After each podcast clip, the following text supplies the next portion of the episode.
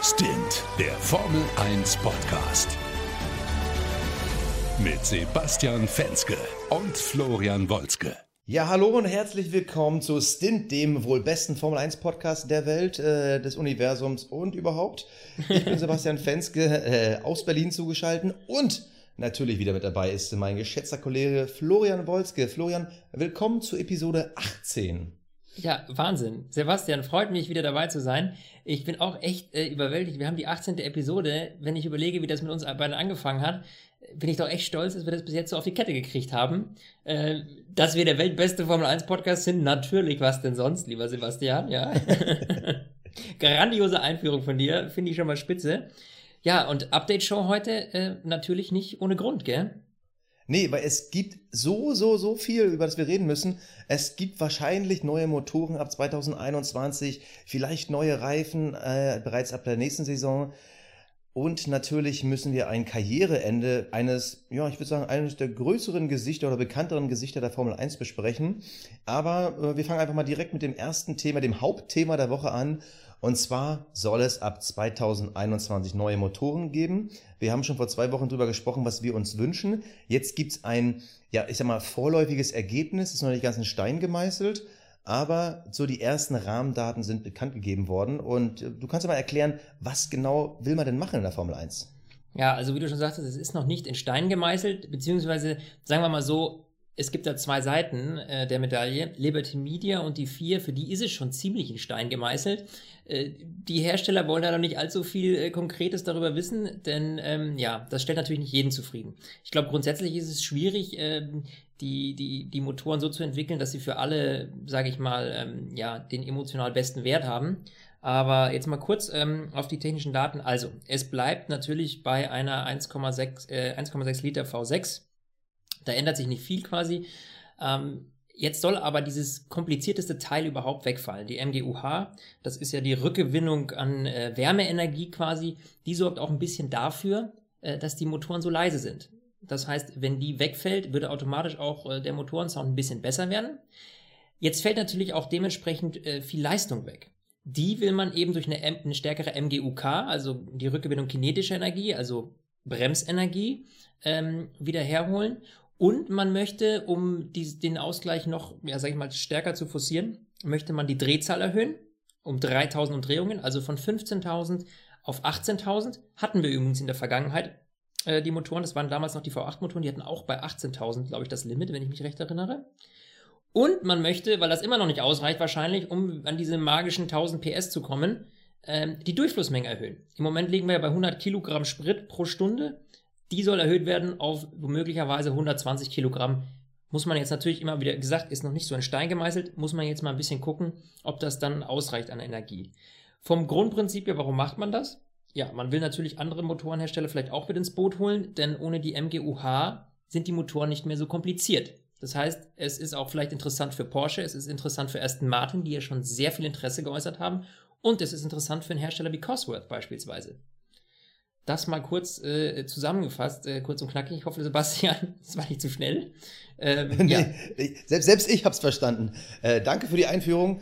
Ähm, kurz noch meine Meinung dazu. Also es war ja klar, man will, äh, wie du es gerade gesagt hast, einfache Motoren bauen. Aber ich frage mich, ob das jetzt wirklich ein so viel einfacher Motor ist, beziehungsweise ob man dadurch irgendwie diese Gleichberechtigung unter den Motorenherstellern und diese gleiche Leistung wirklich erreicht. Denn das beste Zitat hat die Woche, glaube ich, Toto Wolf gegeben, der gesagt hat, ähm, er hält es für totalen Schwachsinn, weil im Endeffekt ist ja nicht so viel am Kernmotor anders, aber trotzdem muss man einen neuen Motor entwickeln, weil die Energie von dem äh, 1,6 Liter Turbo mit der MGUK, das klingt zwar in der Theorie her, als wäre es noch der gleiche Motor wie vorher, man müsste nur an diesen 3000 Umdrehungen drehen, aber es ist halt trotzdem eine ganz andere Maschine. Und das kann wiederum dazu führen, dass wir ab 2021 wieder diesen riesen Unterschied haben. Also wir erinnern uns mal zurück. 2014, glaube ich, wurden die jetzigen Motoren eingeführt. Nee, nicht glaube ich, sondern weiß ich. So, die jetzigen Motoren eingeführt. Äh, und da hatte man ja am Anfang einen unwahrscheinlichen Unterschied zwischen Mercedes, Renault und dann irgendwo dann auch noch den Honda und natürlich auch den Ferrari-Motor. So Mercedes war brutal überlegen, weil sie halt ja im Endeffekt die beste Forschung betrieben haben, kann man so sagen. Mittlerweile hat man sich mehr und mehr angeglichen, weil klar, ist natürlich schwieriger für Mercedes nochmal ein Prozent besser zu werden, als für die anderen ein bis zwei Prozent aufzuholen. Und äh, da gebe ich Tote Wolf recht, dass mit einem neuen Motor, der jetzt kommen soll, da wieder die Gefahr ist, dass wir ab 2021 wieder zwei, drei Saisons lang einen zu krassen Unterschied haben. Also, das ist meine erste Befürchtung. Ich finde das unnötig. Dafür ist der Motor dann dem alten zu ähnlich, um es irgendwie zu emotionalisieren für die Fans, aber wiederum zu kompliziert für die Hersteller, um zu äh, sagen, okay, wir müssen nur was Kleines machen. Nee, die brauchen komplett neuen Motor.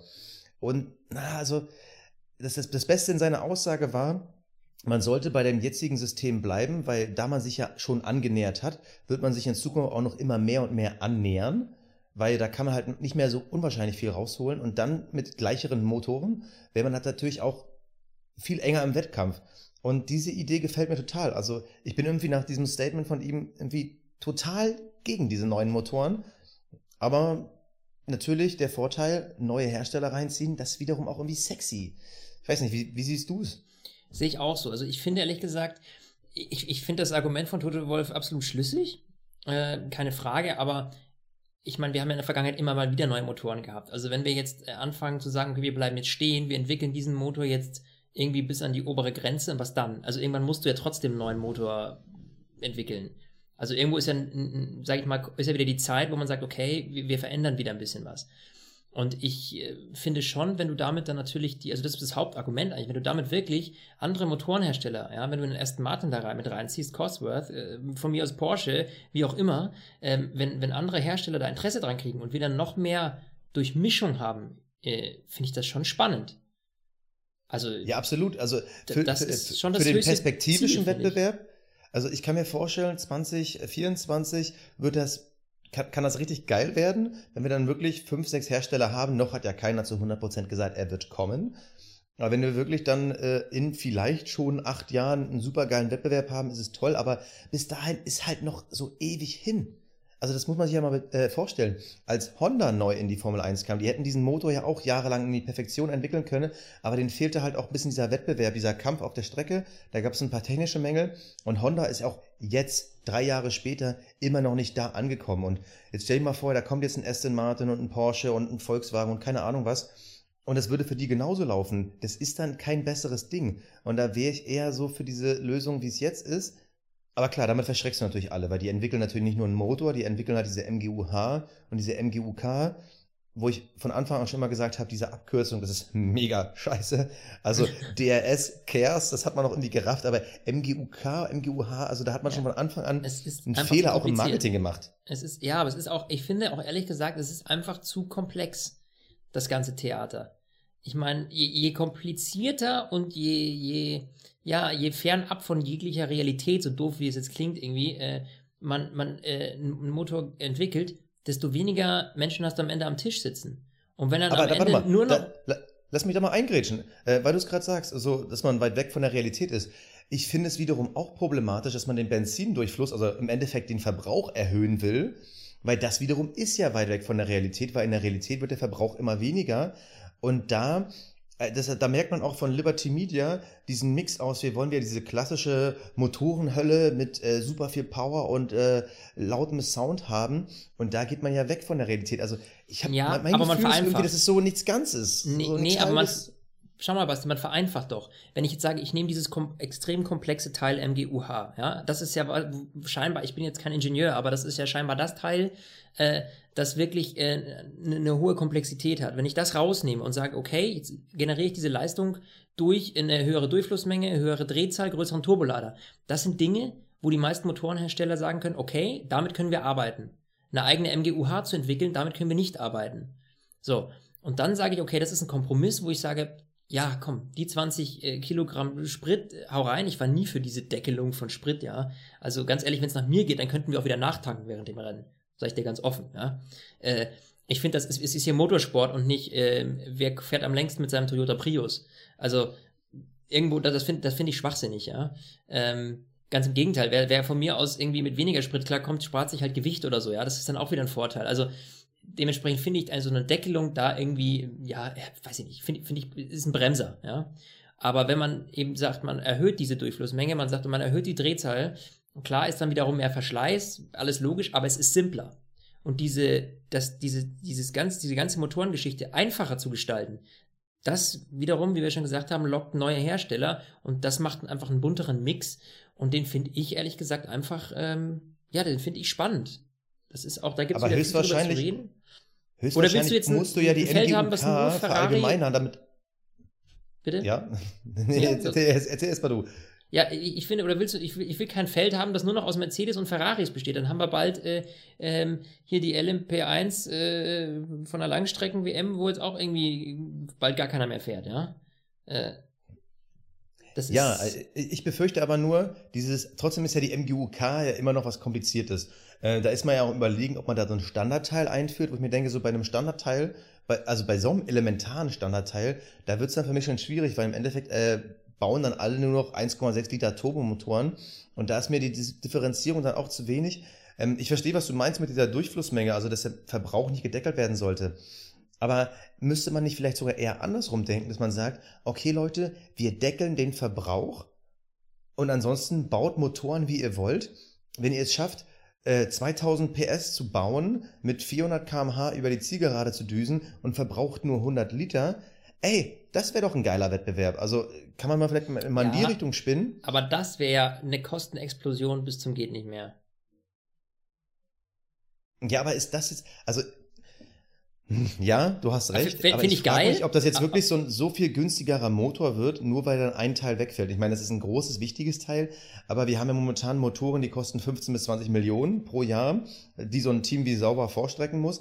Und ob man dann es wirklich schafft, daraus jetzt einen Motor zu machen, der 5 Millionen kostet, das glaube ich nicht, weil das schwierig, das kompliziert ist ja im Endeffekt immer diese, diese Weiterentwicklung im Detail. Und da wirst du auch noch mit einer MGUK, wenn die weiterhin offen bleibt und auch mit dem Turbo etc., da wirst du immer noch einen Wettbewerb haben. Und ich glaube nicht, und das ist halt auch die Technologie, so wie sie gerade ist, wir reden nicht mehr von Motorenbau aus den 80ern, wo man irgendwie einfach einen klassischen Ottomotor irgendwie gebaut hat und geguckt hat, ob man das Ding einen Zentimeter dünner oder dicker macht. Sondern wir reden wirklich von einem total wissenschaftlichen Teil.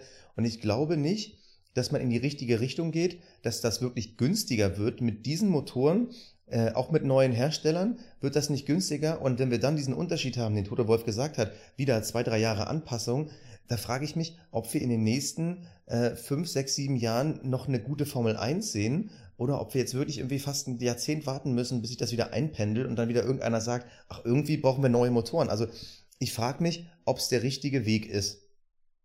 Tja, aber ganz ehrlich, ich glaube, diese Frage, die kann dir äh, kein Ross Braun, äh, äh, Toto Wolf oder sonst jemand beantworten.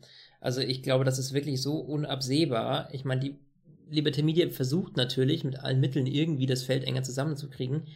Aber ähm, ob das tatsächlich dadurch funktioniert, klar, steht so ein bisschen in den Sternen. Ich glaube nur, dass die Spannung durch mehr ähm, Motorenhersteller schon erhöht wird, glaube ich, weil einfach ja auch ein, größerer Konkurrenzkampf wieder herrscht, ja. Äh, ja, aber ob das, so wie du schon sagst, dein Argument absolut schlüssig, kann natürlich passieren. Also da bin ich mir selber, ja, da bin ich ehrlich gesagt unsicher, aber ich glaube, da sind sich alle so ein bisschen unsicherer. Und ich sag mal so, diese, diese aktuelle, also diese, diese, dieser Motorenvorschlag, sag ich mal, das ist ja ein absoluter Kompromiss. Also ich meine, das sieht man ja. Also du wirst, im Grunde genommen ist, ist äh, jetzt so, so ein Motor, äh, so eine Motorenreglement aufzustellen, das ist letztlich ein absoluter Kompromiss. Du wirst nie äh, irgendwie jede Seite 100% zufriedenstellen. Das, das funktioniert, glaube ich, nicht. Ähm, den einzigen Unterschied, den wir jetzt haben, ist einfach, dass Liberty Media und die vier einfach sagen, so wie wir das sagen, so wird's gemacht. Früher gab es ja noch den großen Debattierclub, wo jeder irgendwie seinen Senf dazu geben konnte. Das ist heute ein bisschen anders. Deswegen, klar, ähm, ja, finde ich auch gut. Und deswegen ist natürlich aber auch logisch, dass natürlich dich die Teams viel mehr, sage ich mal, äh, in, in, der Öffentlichkeit, in der Presse darüber äußern, ähm, was ihnen auf den Keks geht, ja. Weil die natürlich nicht ihre eigenen Vorschläge quasi so mit einbringen können, wie sie es früher gekonnt haben. Und ich glaube, da müssen die sich auch erstmal dran gewöhnen. Ähm, dass sie quasi so ein bisschen bevormundet werden und nicht mehr äh, in der Strategiegruppe äh, ihre eigenen Vorschläge einbringen können. Ne? Also dementsprechend glaube ich auch, dass diese ganze Kritik so ein bisschen, klar, jeder will für sich das Beste rausholen, aber ist natürlich auch logisch, wenn du plötzlich äh, das Mitspracherecht verlierst, ist klar, dass dich das natürlich ein bisschen nervt. Und da glaube ich, ist auch das, das ist auch ein, einer der Gründe, warum natürlich jetzt viele Bedenken äußern, ja, weil sie natürlich nicht selber mit am Tisch saßen.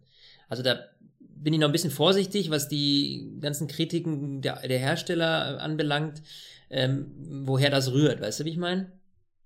Ja, also im Endeffekt, alle regen sich ja irgendwie immer auf, wenn irgendwas passiert. Ich verstehe das mit dieser doppelten Entwicklung, dass es Kosten kostet, etc. pp. Aber pff, im Endeffekt, man entwickelt ja ständig einen Motor. Jetzt entwickelt man zwei, drei Jahre parallel ein, hat dann wieder für die Zukunft dann das beste äh, Paket oder wohl möglich beste Paket. Und deshalb, ja, also das ist halt Motorsport, das ist halt nichts irgendwie, was nur ein Apfel und ein Ei kostet. Und wenn man da um die WM mitfahren will, es kostet halt Geld. Ja, irgendwie, das ist Thema ermüdet mich so ein bisschen. Ja, ist ein schwieriges Thema. Also ich habe auch, als ich die Nachricht gelesen habe und mir die Details so ein bisschen angeguckt habe, ja, es hat so sein Für und Wider, weißt du? Aber das ist ja, ja, das ist nun mal, das ist der Kompromiss, ja. Das gibt da Vor- und wiederum Nachteile. Da muss man mal gucken, überwiegen die Vorteile. Also für mich persönlich, ähm, ich finde es schon gut, wenn man auch das Ganze, ich, weißt du, für mich als Zuschauer allein schon, ist ein größerer Turbolader, eine höhere Durchflussmenge, mehr Drehzahl. Das ist natürlich wesentlich verständlicher als äh, ja. dieses ganze komplexe MGUH-System. Äh, und ich glaube, auch wenn man selber als Zuschauer wieder mehr versteht, was da drin abgeht, da, also das, sag ich mal, befriedigt mich mehr, wenn ich kapiere, was da abgeht, ja. Und wenn ich nicht in einem Spaceship äh, irgendwie durch die Gegend jette, wo ich keine Ahnung habe, wie der Antrieb funktioniert. Also, ich glaube schon, dass das einfach so ein bisschen wieder, das meinte ich mit Realität, äh, das heißt jetzt nicht, dass es näher an einem Straßenwagen haben will oder sowas, ja, um Gottes Willen, ja. Das will ich damit gar nicht sagen. Aber näher am, ja, irgendwie verständlicher, sagen wir es mal so, verständlicher das Ganze. Ja, das ist verständlicher für uns und es ist verständlicher für andere Hersteller. Und, ähm, und wenn es wirklich simpler ist, darauf müssen wir uns jetzt einfach mal verlassen, ähm, und ich, ich finde das auch logisch, dass es dadurch simpler wird, dann kann ich mir auch vorstellen, dass vielleicht der ein oder andere nicht so diesen extremen Kniff kriegt, weißt du, diesen extremen Unterschied. Mhm. Wenn du einen, einen extrem komplexen Zusammenhang hast und einer hat die Lösung, ja, dann ist ja logisch, dass der natürlich einen extremen Vorteil hat. Aber wenn das ganze Grundkonstrukt schon mal nicht mehr ganz so krass kompliziert ist, ich glaube, dass auch dann die Unterschiede kleiner werden. Jo. Das wäre auch noch so, eine, so ein Argument, äh, was ich als dafür äh, sehen würde. Ne? Absolut, ja. Ja, einer, der das äh, nicht mehr erleben wird, ist Philippe Massa, mein Lieber, ne? Oh, Chapeau. Also der Übergang hat mir jetzt sehr gefallen. Also hart, aber gut. Krass, ne? ah, ja. ja. Felipe Massa äh, erklärt den Rücktritt vom Rücktritt vom Rücktritt. Hm, nee, das war, glaube ich, nee, nee, viel, es, nee, nee, wie, wie sagt man das? Ist, er ist zurückgetreten, dann vom Rücktritt zurückgetreten, jetzt tritt er richtig zurück. Doch, das stimmt, dann sind es drei. Oh ne? Gott. Das sind quasi drei Rücktritte. Äh, ja, Felipe Massa verabschiedet sich. Ja, irgendwie, finde ich, hat so ein äh, glaubt, also macht er das aus, aus freien Stücken jetzt, weil er sagt, ja, eigentlich wollte ich ja letztes Jahr, jetzt bin ich zurückgekommen und jetzt, jetzt gehe ich endgültig. Weil ganz ehrlich, irgendwie vor zwei Wochen hat er dann irgendwie noch rumgemurkt, wenn die mir nicht langsam mal sagen, was Sache ist mit mir und so. Ich glaube, dass ihm das ganze hin und her, mit wer jetzt 2008 bei Williams fährt, so auf den Keks ging, dass er gesagt hat, okay, wisst ihr was, leckt mich am Arsch. Ähm, ich bin komplett bei dir. Also Oder? Felipe Massa, irgendwie so ein nice Dude, der gehört, der war irgendwie immer da, der gehört irgendwie immer dazu. Das ist so der letzte, der irgendwie diese Karriere von Michael Schumacher miterlebt hat, der letzte von den, von den Dinos, sage ich jetzt mal. Und äh, ja, mein Gefühl sagt mir auch, man wird ihm bei Williams gesagt haben, du Felipe, ähm, danke, dass du geholfen hast, danke, dass du nach dem Weggang von Bottas sofort da warst. Das hat uns echt riesig geholfen, aber jetzt müssen wir halt an die Zukunft des Rennstalls denken und du bist leider kein Teil der Zukunft. Deshalb lass uns das auch so sauber machen, dass du einfach mal wieder aufhörst. Du weißt ja, wie es ist. Äh, mhm. Jetzt hast du nochmal ein Heimrennen, kannst dich nochmal feiern lassen. Gute Geschichte. Ähm, lass es uns doch so machen. Mensch, Felipe Massa, eigentlich, ich, ich finde den Typen ja eigentlich, eigentlich voll geil, aber irgendwie so eine Karriere von so einem Typen, der der es nicht geschafft hat. Also gefühlt ewige Nummer zwei und vor allem die wohl berühmtesten Nummer zwei, die man jemals in der Formel 1 eingefahren hat. Also wir erinnern uns wahrscheinlich alle, außer vielleicht die Zuhörer, die zu jung sind, 2008. Felipe Massa fährt mit Kimi Räikkönen für Ferrari. Die Zeit von Michael Schumacher ist vorbei. Der Ferrari ist ein ganz gutes Auto und er fährt echt eine gute Saison. Und am Ende das große Finale in Brasilien, in seiner Heimat. Es hätte eigentlich nicht besser sein können. Es hätte ein Märchen werden können. Der Brasilianer gewinnt in, in Brasilien. Er musste gewinnen und Lewis Hamilton musste schlechter als Platz 5 werden und er fährt über die Ziellinie, ist für, ich glaube, es waren 15 Sekunden Formel 1 Weltmeister. ein ganz, ganz großer. Dann überholt auf einmal in der letzten Kurve Lewis Hamilton, ähm, wer war es nochmal? Ich glaube Hülkenberg damals, ne? Und er verliert, obwohl er schon gefeiert hat, irgendwie auch so eine tragische Schicksalsfigur. Also man könnte es auch irgendwie in die klassische Literatur einordnen, äh, der Fall des Felipe Massa. Ja, und, das war bitter. Ja, und irgendwie, man wird ein bisschen vermissen. Also mal wieder ein paar Zahlen. 267 Starts, das ist schon mal eine Menge.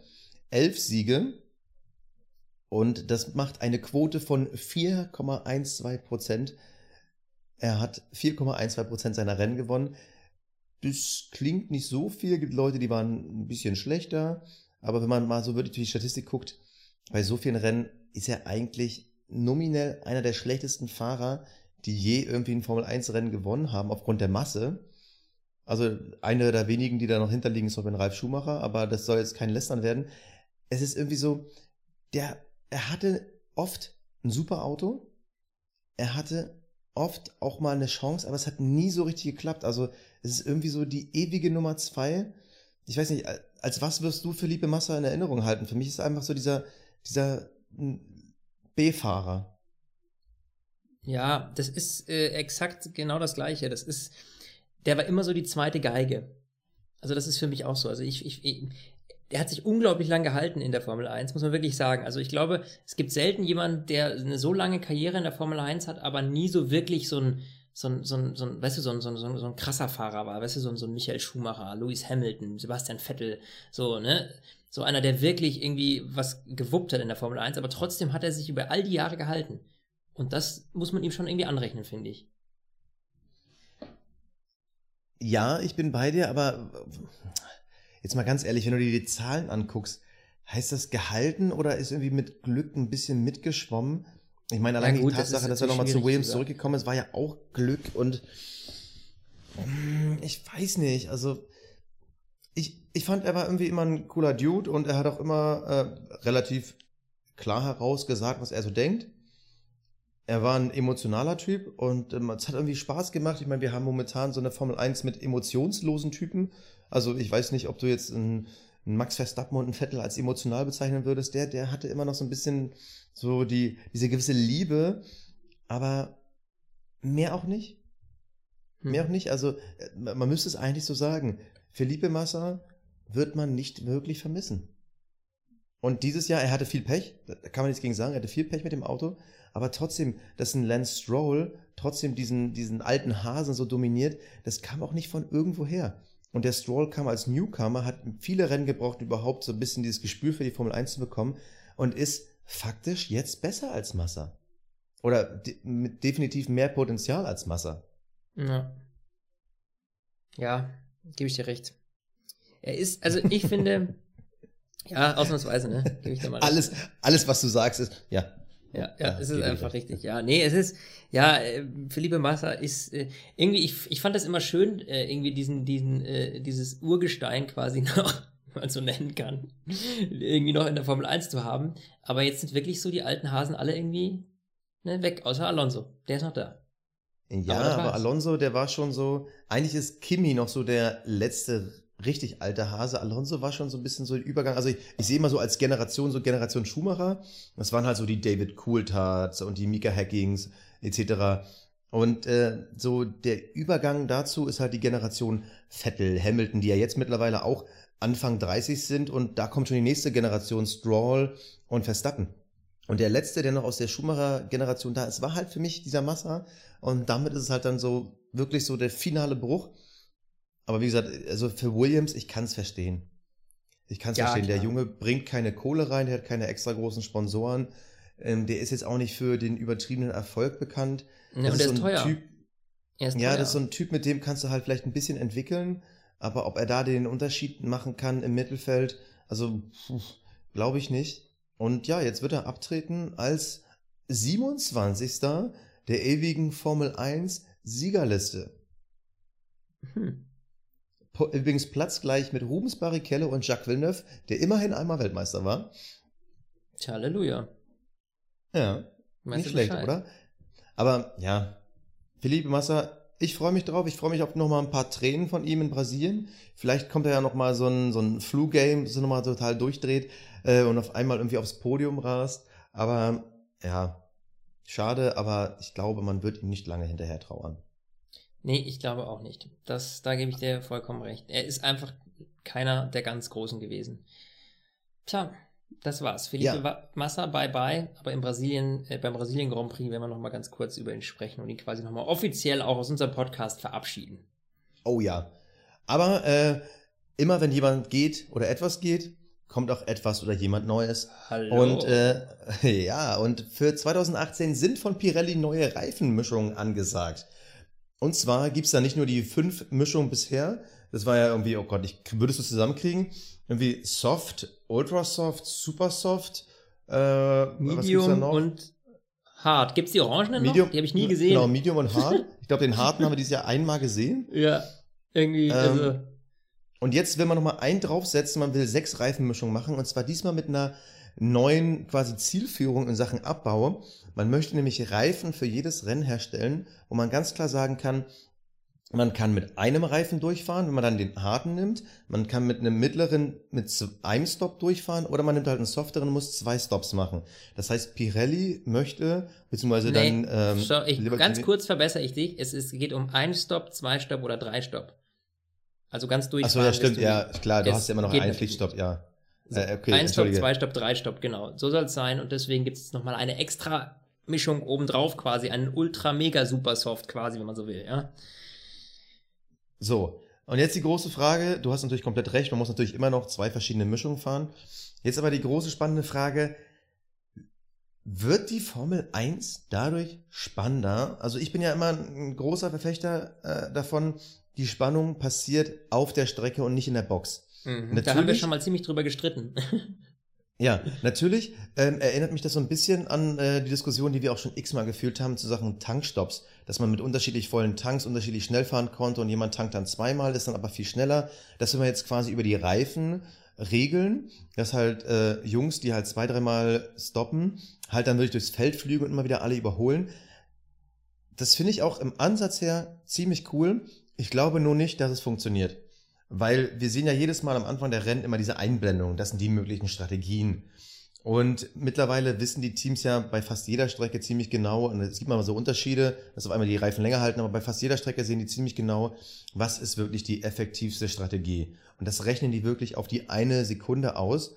Und die ändern die Strategie erst dann, wenn irgendwas Unvorhersehbares passiert. Ein Crash oder ein Abflug oder ein Safety Car. Ich glaube nicht, dass wir mit diesen sechs Mischungen nächstes Jahr total buntes Fahrerfeld sehen und der erste fährt hart, der zweite fährt soft, der dritte fährt ultra soft und danach geht's bunt kreuzig. Ich glaube nicht, dass das passiert, weil am Ende des Tages kannst du ziemlich genau sagen, okay, ich bin mit dem Reifen vier Zehntel schneller, damit kann ich ein Stop mehr oder weniger machen und am Ende werden trotzdem alle die gleiche Strategie fahren. Also ich glaube, es wird eher was für so die letzten fünf, sechs Plätze, aber ich glaube nicht, dass das einen großen Unterschied macht. Ich weiß nicht, was erwartest du dir davon ja, was total anderes? Ich, ich sag, nee, ich sag dir auch, ich, also ich, ich finde es an sich, an sich gar nicht schlecht, weil es soll nicht nur eine extra krass weichere Mischung geben, sondern es sollen alle Mischungen generell schon mal wieder weicher werden. Ähm, ja gut, aber das ist ja für alle gleich. Das ist dann für alle gleich, genau. Das ist dann für alle gleich. Ähm, das ist vielleicht dann äh, ein bisschen anstrengender wieder im Cockpit, weil du noch mehr Grip hast, aber letztlich äh, finde ich, dass, ähm, das, wie du schon sagst, es ist natürlich so, dass man, früher war das alles so ein bisschen, äh, äh, ja, konnte man das nicht so genau vorhersehen, ja. Aber heutzutage gibst du den Shit in den Computer ein, hast dann irgendwie nach dem dritten Rennen die Erfahrungswerte mit den Reifen. Das ist beim ersten Rennen nochmal spannend, weil noch keiner so genau weiß, wie die reagieren, aber nach dem dritten Rennen weißt du, wie die Dinger lauf, laufen, ja. Und dementsprechend äh, hast du so, so genaue Simulationen mittlerweile, dass du es ziemlich genau vorhersagen kannst, ja. Und deswegen gebe ich dir recht, werden die, gerade die, die Top 10, die vorderen 10, werden meistens die gleiche Strategie fahren. Auch wenn wir dieses Jahr mal ab und zu einen Unterschied gesehen haben, das finde ich schon, dass es dieses Jahr irgendwie mehr Unterschiede bei der Reifenwahl gab. Ähm, so während des Rennens. Ja, andere unterschiedliche Strategien, die dann auch spontan entschieden wurden. Aber ähm, ja, ich weiß nicht, also ich glaube nicht, dass das den ausschlaggebenden Spannungspunkt geben wird. Ja, dass jetzt die neuen Reifenmischungen jetzt irgendwie das Feld komplett durchmixen. Da gebe ich dir recht, das glaube ich nicht. Also wir hatten es ja am Anfang der Saison, da sind ja wirklich die Teams unterschiedlich gestartet. Aber mittlerweile da siehst du ja kaum noch, dass da irgendeiner von den ersten, ich sag jetzt mal 14, 15 komplett anders startet. Höchstens mal, wenn auf Platz 11 mal so einer verschollen gegangen ist, wenn irgendwie ein Ferrari auf einmal auf Platz 11 startet, der startet dann meist einen Ticken härter. Aber ansonsten, die Strategien sind alle ähnlich und nur durch Besonderheiten wird man irgendwas ändern. Deshalb glaube ich nicht, dass es irgendwie ein Reifen mehr den Unterschied macht. Ich glaube auch persönlich, dass es auch wiederum so ein, so ein Schritt wieder weg von den Fans ist. Weil ich kennt dann zwar irgendwie alle sechs Reifenmischungen, aber wenn du mitten im Rennen bist und auf einmal heißt es, der wechselt von Hyper Ultrasoft auf Ultrasoft und der andere wechselt von Ultrasoft auf ähm, die Soften und habe ich dann sofort im Kopf, oha, jetzt passiert das und das? Ich glaube, die Nomenklatur sollte geändert werden, da gebe ich dir recht. Also man sollte also die, wieder, Namen sowieso, die finde ich die, echt Also das echt ist mies. echt eine, eine, eine, eine Katastrophe, dass man jetzt immer mehr in den Soft-Bereich geht, anstatt dass man das Ganze mal hochsetzt, ja. Du hast irgendwie Genau. eine Hard-Variante, den Orangenen, und dann hast du fünf verschiedene Soft-Varianten oder was nächstes Jahr. Das ist ja. Aber es muss doch für den Fan, für den Fan, der selbst ohne Ton guckt, der vielleicht auf dem Handy guckt, beim Flughafen und sowas, der muss doch auf den ersten Blick sehen, oha, jetzt wechselt er aber auf den, keine Ahnung, neongrünen Reifen.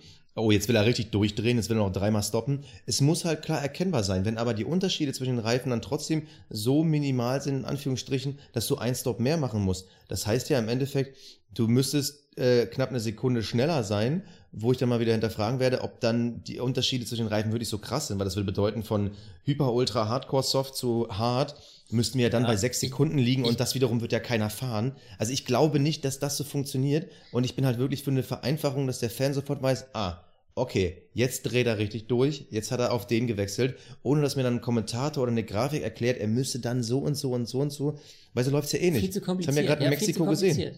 Viel zu kompliziert. Und ich glaube, das Einzige, was sich daran vielleicht ein bisschen ändern könnte, was wir auch schon in der Vergangenheit gesehen haben, dass die unterschiedlichen Autos mit äh, unterschiedlichen Reifen besser zurecht oder schlechter zurechtkommen. Das ist so das Einzige, wo ich sage, okay, wo man sagt, dann vielleicht kommt nächstes Jahr der Mercedes auf dem eine Mischung härter besser zurecht, wenn die natürlich näher aneinander liegen. Wenn du eine sechste Mischung hast, dann liegen die Reifen natürlich näher aneinander. Das heißt, der Unterschied ist wahrscheinlich nicht so riesig zwischen den Reifenmischungen und dann kann man sagen, okay, der fährt eine Nummer härter, weil der Wagen damit besser zurechtkommt, also kriegt quasi auch eine bessere Performance hin. Der andere fährt eine Nummer weicher, weil er damit besser zurechtkommt. Also ich kann mir vorstellen, dass es da die einzigen Unterschiede irgendwie großartig gibt. Sonst weiß ich nicht, ob Ja. da jetzt noch eine Reifenmischung Aber, aber, aber da müsste man nach deiner Theorie ja fast schon noch mehr Reifen annehmen. Also ich bin zum Beispiel ganz klar für, man muss drei Reifen haben. Also ich verstehe natürlich unterschiedliche Mischungen für die Strecken, aber das sollen sie auch haben. Man muss es nur nicht sagen. Man braucht für die Strecken einen soften, einen mittleren, einen harten. Sowas hatten wir auch schon. Und die müssen sich in sich so krass unterscheiden und so nah beieinander liegen, dass man sagen muss, okay, der, der hart fährt, ähm, braucht nur einen Stop und der, der soft fährt, der braucht halt zwei Stops. So dass sie trotzdem auf eine ähnliche, in der ähnlichen Range ins Ziel kommen.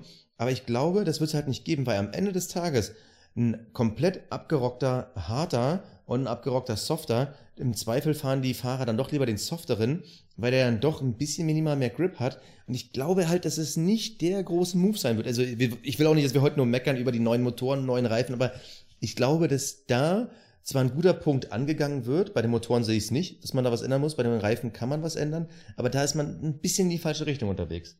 Ja, ich glaube, dass halt die Reifen, also man, es wäre natürlich schön, wenn die Reifen die Rennen so ein bisschen unberechenbarer oder beziehungsweise die, da- das, das, das Fahren an sich heftiger machen. Aber das glaube ich einfach nicht. Also weißt du, dass die jetzt irgendwie Nee. durch die Reifen das, das Racing an sich irgendwie komplizierter wird, das glaube ich ehrlich gesagt nicht. Und Nee. deswegen, ja, weiß nicht. Also ich, ich ganz ehrlich, ich sehe dem Ganzen, stehe ich dem relativ neutral gegenüber. Ich finde das jetzt nicht ober mega und dass ich, ich erwarte mir jetzt da nicht viel von, Mai, sonst es ausprobieren. Weißt du, ich meine? So, das ist so, ja, whatever. Also das ist für mich so eine, ja, da bin ich jetzt noch nicht so, dass ich jetzt eine fixe Meinung sage, das ist jetzt wahnsinnig gut oder wahnsinnig schlecht. Also dem stehe ich noch relativ neutral gegenüber. Ja. Aber, Sebastian, wenn du deine Reifenwahl beendet hast, dann gibt es jetzt die Quizqual von mir. Die Rache. Oh, Quasi, denn wir haben heute natürlich eine Update-Show. Ja, Sebastian. Und das heißt, okay. ich werde mich heute für alle Zuhörer, die das jetzt nicht gehört haben, in unserer letzten Update-Show hat Sebastian Fenske quasi nur erzählt, er hätte eine Überraschung für mich. Ich wusste nichts, von gar nichts. Es war live und ich wusste von nichts. Und diese Überraschung war ein Quiz.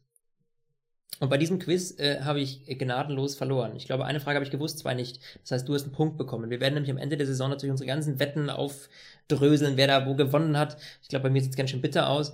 Und äh, auch die Ja, Quizzes äh, vergleichen. äh, Sebastian, ne? Die, unsere, unser Quiz vergleichen und jeder stellt dem anderen immer in der Update-Show abwechselnd ein Quiz. Und heute gibt es drei Fragen von mir, Florian Wolzke, an dich, Sebastian Fenske. Ich freue mich sehr. Ich habe richtig, kennt ihr es wie so ein Kind vor Weihnachten, mal sein Geschenk auspackt? So geht's mir gerade, wenn ich Sebastians Stimmung gleich während dem Quiz sehen darf.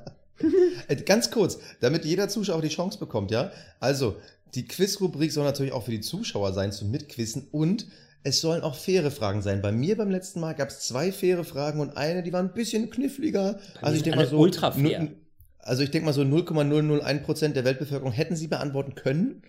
Ähm, deshalb, ich erwarte von dir Fairness und jetzt nicht so eine Frage, welchen Schlüpper äh, hat äh, Nein. Lewis nein, Hamilton bei seinem siebten Grand nein, Prix-Sieg gewonnen. Nein, nein, so, also wenn, dann würde ich gern den, den, den Schlipper von seiner Ex-Freundin, die Farbe, die würde mich mehr interessieren als seiner, ja.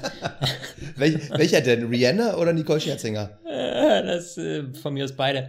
Wobei Rihanna, nee, die finde ich eigentlich gar nicht so. Naja, whatever. Mein Frauengeschmack ist ein anderes Thema. Ähm, ich würde sagen, lieber Sebastian, wir starten mal mit meiner ersten Frage. Und es ist so tatsächlich, Sebastian, wenn die Frage ein bisschen zu heavy ist, ich habe immer einen Tipp für dich. Ja, um das Oh, Ganze fair oh. zu gestalten. Das Der habe ich wirklich. ist da, ja? okay. Äh, also ich gönne dir heute. Das heißt, du kannst theoretisch alle drei Fragen mit meinen Tipps beantworten. Vielleicht mache ich es auch zu einfach. Ich weiß es nicht. Deswegen taste ich mich jetzt mal langsam ran. Die erste Frage, ist natürlich auch ähm, quasi Hashtag Again What Learned, ja. Äh, wir werden alle ein bisschen was von lernen. Ich fand das doch äh, ganz spannend. Gut, Sebastian, bist du ready für die erste Frage? Ich bin ultra ready, also ähm, so auch ein bisschen aufgeregt. Ja, ich freue mich. Ich auch. Aber so freudig erregt. Bei dir ist mehr so Angstschweiß auf der Stirn, oder? Ja, geht so. Okay, Sebastian. Welcher Fahrer hat die meisten Grand Prix-Rennen gewonnen, ohne jemals einen WM-Titel zu holen? Jetzt, Er hat die äh, meisten Rennen. ich gewonnen. kann dir sagen, es sind äh, 16 Rennen, die gewonnen wurden, aber er hat nie einen Grand Prix, äh, einen, eine Weltmeisterschaft gewonnen. Er ist quasi der statistisch gesehen ähm, häufigste Gewinner, ohne jemals wirklich gewonnen zu haben. Weißt du, ich meine? Oha, jetzt, oh, jetzt, das ist aber schwierig. Mhm. Ähm, äh, also ich gehe mal davon aus, er ist nicht mehr aktiv, ne? Nein. Ähm, das, also ich habe ja in der Vorbereitung auf die Show ja geguckt in die Statistiken, wo äh, Felipe Massa lag. Und er, er lag ja da mit seinen elf Siegen zusammen mit Rubens Barrichello ja eher so ein bisschen abgeschlagen. Wie viel hast du gesagt? 16? 16 Rennen gewonnen, aber nie einen WM-Titel geholt, genau. Ah, 16 Rennen gewonnen. Ah, ne, puh. Also so die, ich, ich tippe mal darauf, dass es eher so die jüngere Vergangenheit, also ich tippe eher so mal auf die Schumacher-Ära. Ähm, äh, also, ich sag mal, die ersten Namen, die mir einfallen würden, wären ähm, David Coulthard wird nicht so viele Rennen gewonnen haben. Ich habe irgendwie, der erste Name, der mir in den Kopf kommt, ist irgendwie Eddie Irvine, aber ich weiß nicht. David Coulthard liegt übrigens auch bei 11 Rennen. Coulthard ist auch bei 11, okay. Ja, liegt übrigens Platz 3. Weil, weil Irvine, der hätte ja damals sogar die WM gewinnen können, aber wiederum, damals gab es ja weniger Rennen, also bei 16 hätte er wiederum zwei, drei gute Jahre haben müssen. Da weiß ich gerade nicht, ob der wirklich. Ich habe jetzt noch einen Tipp für dich, ne? Wenn du den lösen willst. Warte, warte, warte, lass mal noch einen Tipp. Ich Ja, überlege, überlegen. überlege. Aber aber wen gab es denn in der Zeit noch, der wirklich krass irgendwie so, so halbwegs gut war? Ist übrigens nicht aus Also- der Zeit. Sag ich dir jetzt Ist nicht schon. aus der Zeit. Nein. Ist nicht aus der Zeit. Nein. Oh Nein. Gott, da, davor? Ja. Da, oh Gott. Pass auf, ich gebe dir einen Tipp. Ja? Damit könntest Ja. du es lösen. Ich finde, das ist fair, der Tipp. Ähm, hat zwar nichts mit den Rennsiegen zu tun, aber ähm, Mercedes hat sogar so viel von ihm gehalten, dass ein Wagen nach ihm benannt wurde.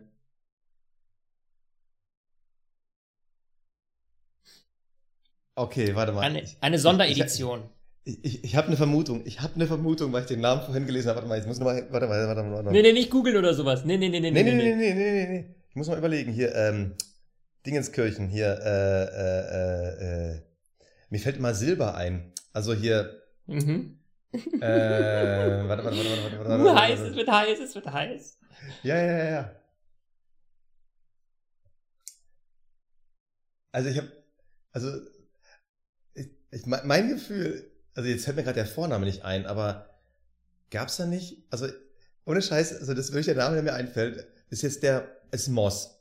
So, ich weiß nicht mehr, warum mir die ganze Zeit Silber einfällt, aber das ihr mir gleich sagen. Werde ich dir gleich sagen. Soll ich es auflösen, mein Lieber? Der Wagen Ja. ist eine Sonderedition mit 85 Exemplaren und zwar ist das dieser äh, SLR Sterling SLR, an Moss. den habe ich auch gedacht. Sterling Nochmal Moss. was? Sterling Moss. Ster ja, okay, also hier Sterling Silber, da ist es. Ja, Genau, ja, ja, ja. da hast du es. Genau, Ist du ein Punkt, oder? Ist das ein Punkt? Ja, ich, ich, ich, ich meine, mit diesem, mit diesem Tipp ist es dann ein halber Punkt oder soll ich den ganzen Punkt geben? Das Ding ist, ich hätte eigentlich jetzt Weil du- vermutet, du hättest dass Sterling ja- Moss mal Weltmeister geworden ist. Deshalb, Du äh, hättest es ja, ja, aber du hättest es ja, im Grunde genommen, du hättest es ja nie erraten, hätte ich dir diesen Tipp mit dem Oh Auto ja, gegeben. komm, halber Punkt. Halber Punkt Halber ist okay? Punkt, oder? Machen wir einen halben. Okay, Ja? halber Punkt Halber ist okay. Okay. Aber krass, also ich hätte jetzt irgendwie, ich hätte jetzt eher vermutet, dass aufgrund der Sonderedition bei den SLR, den fand ich ja damals ziemlich geil. Äh, ich hätte jetzt eigentlich gedacht, dass Sterling Moss sogar mal Weltmeister geworden ist, aber siehst du, da habe ich noch eine Bildungslücke. Mhm, Siehst du mal, ja. Äh, Frage Nummer zwei. Und zwar, wie hoch war die höchste, das weißt du, also müsste man eigentlich wissen, weil das ist noch nicht so lange her, wie hoch war die höchste jemals in der Formel 1 verhängte Geldstrafe? Verhängte Geldstrafe? Mhm. Oh Gott.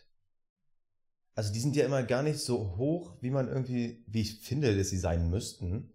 Also meist gibt es ja irgendwie so 5000 Dollar irgendwie. Pass auf, ich sag dir mal so, ich, ich gebe dir, äh, als, ich gebe dir äh, plus, Warte mal, minus. warte mal. Nee, warte mal, lass mich da kurz ein bisschen nachdenken. Okay, also, ja, überleg, so, überleg. Also, also für zu schnell fahren im Training gibt es ja immer so, äh, also im, äh, in, der, in der Boxengasse gibt es immer so 5000 ähm, Dollar sind es, glaube ich, ne? Werden, ein Dollar werden die ausgegeben, ne? Ja, in Dollar richtig, ähm, aber für zu schnell fahren war die definitiv nicht. Ähm, also nochmal, also es ist ja meistens mal so 5000 Dollar, wenn du im Training zu schnell fährst.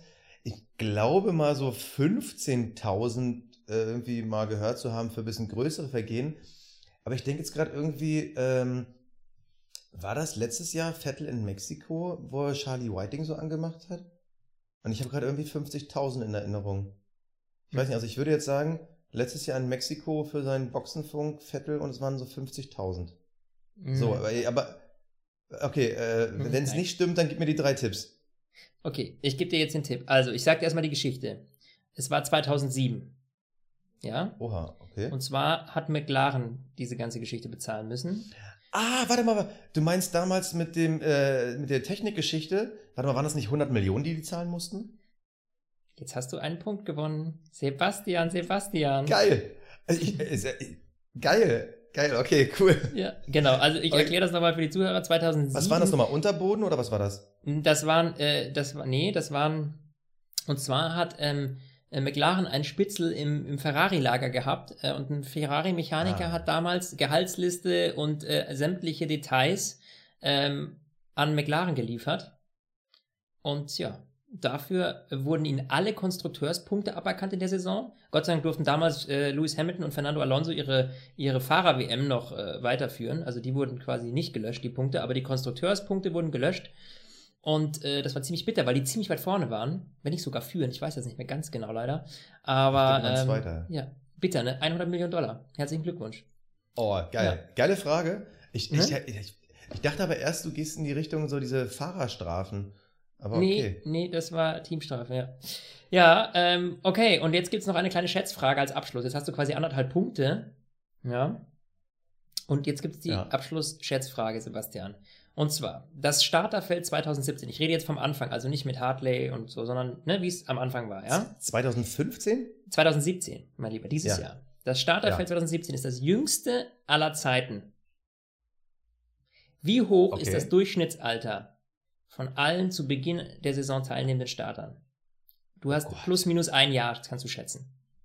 Okay, okay, also wir haben natürlich so Extreme wie Felipe Massa, der war ja jetzt, ähm, ich habe es eben gelesen, Baujahr 81, das heißt irgendwie 36, Alonso glaube ich auch. Und danach sind gar nicht mehr so viele alte. Ich glaube, Hülkenberg ist glaube ich jetzt an der 30, Hamilton und Vettel sind über 30, den Rest würde ich so alle unter 30 schätzen. Das ist natürlich so eine Extrem wie Verstappen oder Stroll. Was ist denn so Stroll ist glaube ich 18 gegen 36, was ist denn das, die Mitte, das ist dann 27 die Mitte, bin ich gerade doof? Nee. Nee, zwei dä, 50, äh, 44, ja, 27 ist die Mitte zwischen solchen Extremen.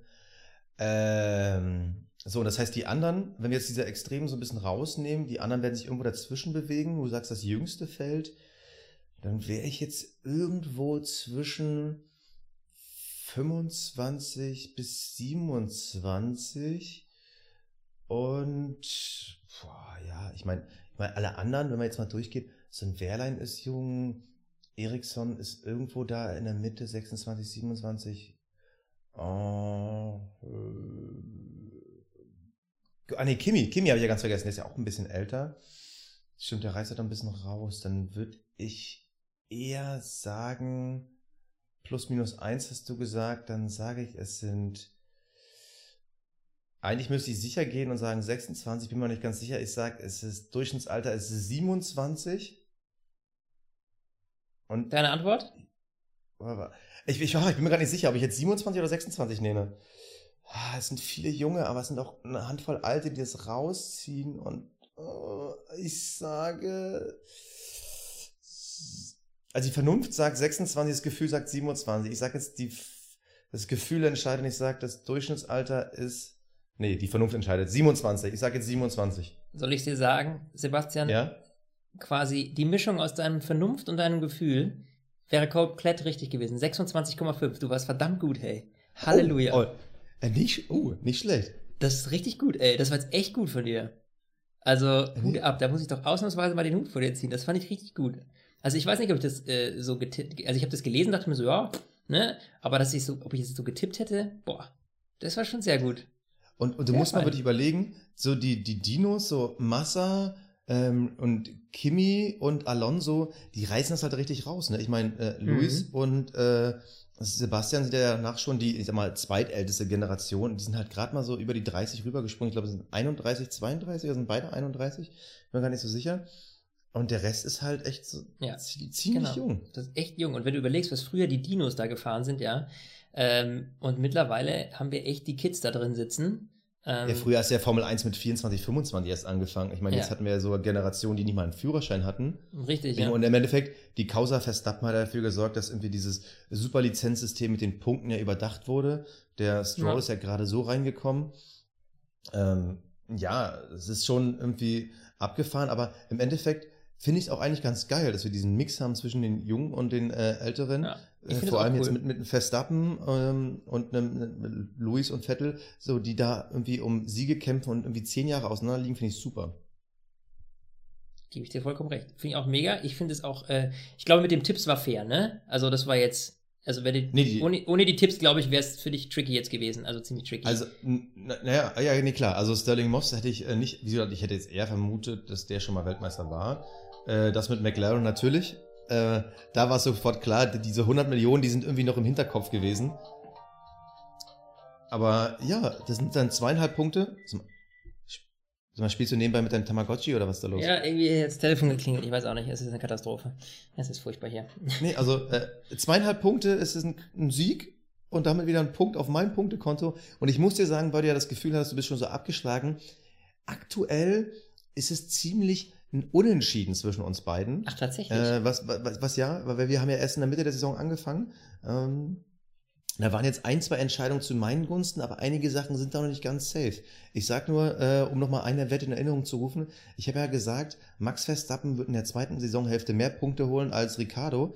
Und er hat natürlich einige Ausfälle gehabt am, zum Beginn der zweiten Saisonhälfte, aber hat natürlich durch die letzten zwei Rennen wieder ganz schön aufgeholt, wo Ricardo ausgefallen ist aktuell liegt er noch hinter ihm. Also Max ist noch ein bisschen zurück, aber mhm. mit der mhm. aktuellen Form, also könnte noch in beide Richtungen gehen. Und damit meine ich nur eine von vielen Wetten. Also da ist noch einiges drin. Ja, ich, ich bin schon auch, ich, sehr, ich sehr aufgeregt. Das echt super. Ich finde auch diese Idee äh, mit dem Quiz, lieber Sebastian, das macht mir immer sehr viel Spaß. Ich hätte nicht heute gerne noch mehr reingeritten, aber ich dachte mir, jetzt bleiben wir mal fair für den Anfang, weil deine Fragen waren ja auch machbar und äh, ich glaube, mit den paar Tipps ah, haben wir auch alle noch was dazugelernt, oder? Also auf jeden Fall. Also das sollten wir so ausbauen. Also auch, mit den Tipps. Ja, definitiv. Finde ich super. Nicht ne? schlecht. Aber bevor das nächste Quiz kommt, kommt erstmal nächstes Wochenende der große Preis von Brasilien. Felipe Massas Abschiedsshow, Abschiedsshow, so, in der Heimat.